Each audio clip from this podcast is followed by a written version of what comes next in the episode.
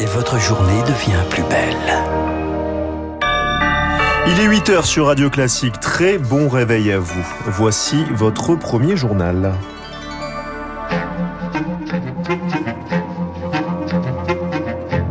La matinale de Radio Classique avec Gaël Giordana. Votre journal Julie Drouin avec cette vague de chaleur donc attendue sur la majeure partie du territoire et malgré un été capricieux, la sécheresse, elle, est déjà bien présente. Pour y faire face, des communes commencent à réutiliser leurs eaux usées. Reportage en début de journal. La rentrée scolaire, ça s'approche, une rentrée au prix fort de l'inflation et les familles cherchent les bonnes astuces pour soulager leur porte-monnaie. Et puis, euh, la CDO va-t-elle intervenir au Niger? Une nouvelle réunion est prévue ce matin, mais les États d'Afrique de l'Ouest restent divisés. Radio classique. Julie, c'est un dôme de chaleur qui arrive par le sud. Et il s'installe sur une grande majorité du territoire, sauf le nord-ouest, de quoi tout de même aggraver la situation de sécheresse extrême que connaît déjà notre pays. Les précipitations de l'été sont loin d'avoir suffi à recharger les nappes phréatiques.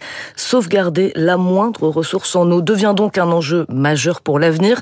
En France, seulement 1% de l'eau domestique ou pluviale est réutilisée. L'objectif du gouvernement est de porter ce taux à 10% d'ici 2030 et déjà les projets se multiplient multiplie, une centaine cet été.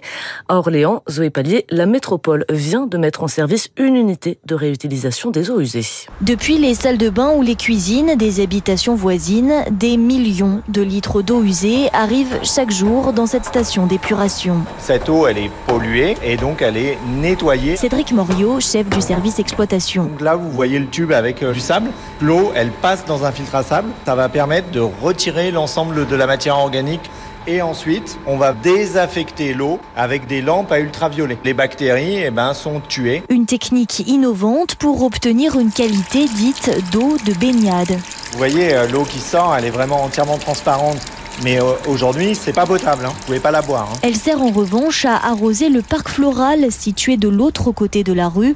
Le site pompait jusqu'ici de l'eau dans la rivière du Loiret. Christian Fromentin est vice-président d'Orléans Métropole, chargé de l'assainissement. Certainement que dans les mois à venir, on aura d'autres utilisations. La métropole vient d'acheter une ferme. Pourquoi pas envisager que leur unité maraîchère soit arrosée par l'eau de la, la station? Mais pour l'instant, la réglementation réduit les usages de cette eau recyclée. Pas question, par exemple, d'arroser en journée quand il y a du public.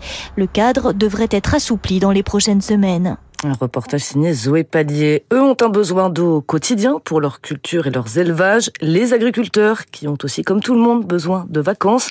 Une fois les moissons terminées, beaucoup espèrent couper quelques jours. Encore faut-il avoir quelqu'un pour faire le travail. C'est justement ce que proposent des associations locales. Exemple dans la Vienne avec cette jeune agricultrice remplaçante, Cécilia Girard. Les agriculteurs veulent passer plus de temps avec leur famille et euh, il suffit que des fois ils se soient fait remplacer juste un week-end. Ils ont vu que voilà tout s'est bien passé, tout de suite ils sautent le pas en fait beaucoup plus facilement sur euh, bah, une plus grosse période. Après notre rôle c'est aussi de les rassurer, c'est aussi de leur expliquer euh, qu'on sait faire, il n'y a pas de souci, c'est gagnant-gagnant. Moi par exemple j'ai un nombre prédéfini à l'année qui est de 800 heures à peu près. Souvent en fin d'été je fais souvent les mêmes personnes pour bah, tout ce qui est vacances après moisson etc. Puis entre temps bah, des fois on est pris sur un remplacement accident, ça nous rend vraiment polyvalent. La rentrée des classes, c'est euh, bientôt et les familles sont à la recherche de petits prix. Car ceux des fournitures scolaires ont bondi de plus de 11% selon la Confédération syndicale des familles. Et l'allocation de rentrée scolaire destinée aux ménages modestes ne suffit pas toujours. Anna vous vous êtes rendu chez Emmaüs pour une vente spéciale rentrée dans l'Essonne qui permet aux parents d'équiper leurs enfants sans se ruiner. Le rideau en métal à peine levé que la course commence, Maya se précipite sur les boîtes de feutre en vrac. Alors, je vois pas des prix. 10 à 50 centimes. Ah, voilà. Tout a augmenté, alors euh, on ne pourra pas tout suivre si on achète euh, tout au plein pot. Euh. Dans les rangées voisines, Anthony suit la liste de son fils à la lettre. Stylo, crayon. Pour ce père de famille, c'est la traque à la moindre économie. On a déjà fait un premier inventaire de tout ce qu'on avait. Maintenant, on complète. Cette démarche permet de faire des économies qui sont considérables. de l'ordre de 70 ou 80% Et ce n'est pas le seul dans ce cas-là. Wafa gagne tout juste le SMIC et peine à boucler ses fins de mois. Ce qui est alimentaire, euh, entrée scolaire, les vêtements, les activités, tout ça coûte énormément et bon, on essaie de faire attention. Lors du passage à la caisse a sonné, les bras chargés de copies, cahiers et autres stylos. 17,50 euros. Mais là, à l'annonce du prix, son visage se décrise. Merci beaucoup. Cette année particulièrement, les familles ne cessent d'affluer depuis le début de la vente samedi, constate Anne-Marie Fermelli, bénévole responsable de cette vente. Tout augmente et on le ressent bien. Hein. Ce samedi, il y avait vraiment beaucoup, beaucoup de monde. On a fait euh, près de 400 clients dans la journée. Si on commence pas la rentrée avec euh, ce qu'il faut, ben, on part déjà un peu perdant. En moyenne, à Emmaüs, les prix valent le tiers de ceux du commerce. Voilà pour vous, monsieur. Merci bien. Et bonne rentrée aux enfants. C'est gentil, merci. Je vous en prie. Le reportage signé Anna Youf. Le président de la République lui aussi prépare sa rentrée. Emmanuel Macron participe ce jeudi aux commémorations du 79e anniversaire de la libération de la ville de Bourne-les-Mimosas. Une prise de parole est attendue aux alentours de 19h. Retour à Paris la semaine prochaine et première réunion programmée avec le gouvernement le 23 août. Quatre hommes placés en détention provisoire après le naufrage d'une embarcation de fortune dans la Manche samedi. Selon les rescapés, plus de 60 personnes se trouvaient à bord du canot, la plupart sans gilet de sauvetage. Six de ces exilés ont péri. Les, les suspects mis en examen sont soupçonnés d'organiser le transport clandestin de migrants. Et puis à Lisieux, le mystère reste entier six jours après la mort du principal. Selon le procureur de la République, les deux jeunes interpellés, après s'être introduits par effraction dans l'établissement le soir du drame, n'étaient plus sur les lieux à son arrivée. L'enquête se poursuit.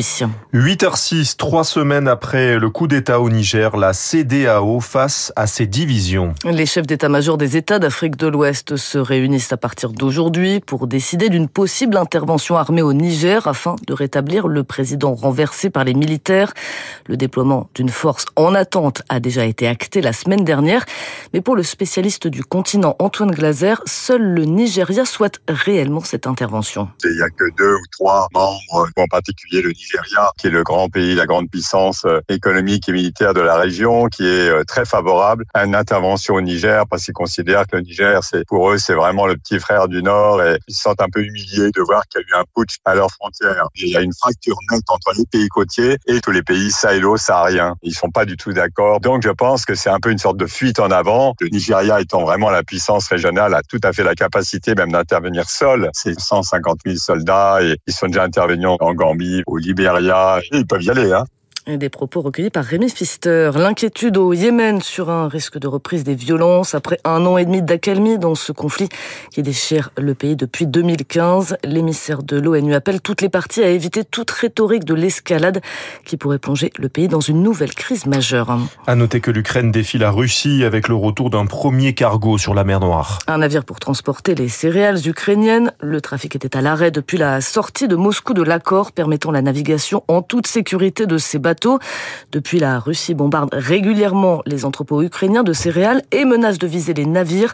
Pour autant, Kiev a su également développer des voies alternatives pour fournir le monde en céréales, comme l'explique Arthur Portier, consultant chez Agritel. C'est un signal important, mais il faut le prendre avec des pincettes, hein, tout simplement parce que ce sont des bateaux qui étaient déjà chargés avant euh, la suspension euh, du corridor en juillet dernier, qui peuvent prendre le large. Et donc, ça représente des volumes relativement euh, petits par rapport à ce que l'on avait à l'accoutumée de charger sur les ports d'Odessa. Et ce sont bien les autres voies alternatives, notamment les ports du Danube, les voies ferrées et le routier, qui permettent aujourd'hui d'exporter un peu plus de 4 millions de tonnes de grains par mois. Et donc, ces alternatives-là permettent de détendre un petit peu la situation sur la scène internationale. On termine ce journal avec la disparition d'une emblématique soprano. Renata Scotto est décédée hier à l'âge de 89 ans. La célèbre chanteuse italienne s'était produite dans les plus grands opéras du monde.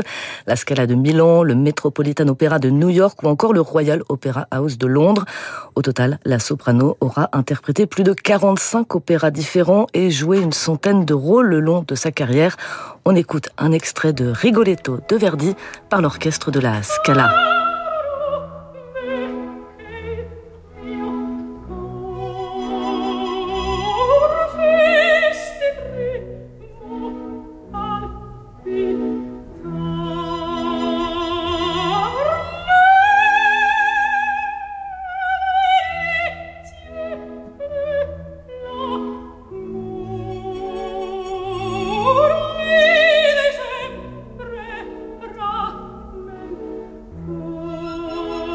Rigoletto de Verdi par l'orchestre de la Scala avec donc Renata Scotto. Merci beaucoup Julie Droit. On vous retrouve à 8h30 pour le rappel des titres. Voici l'édito.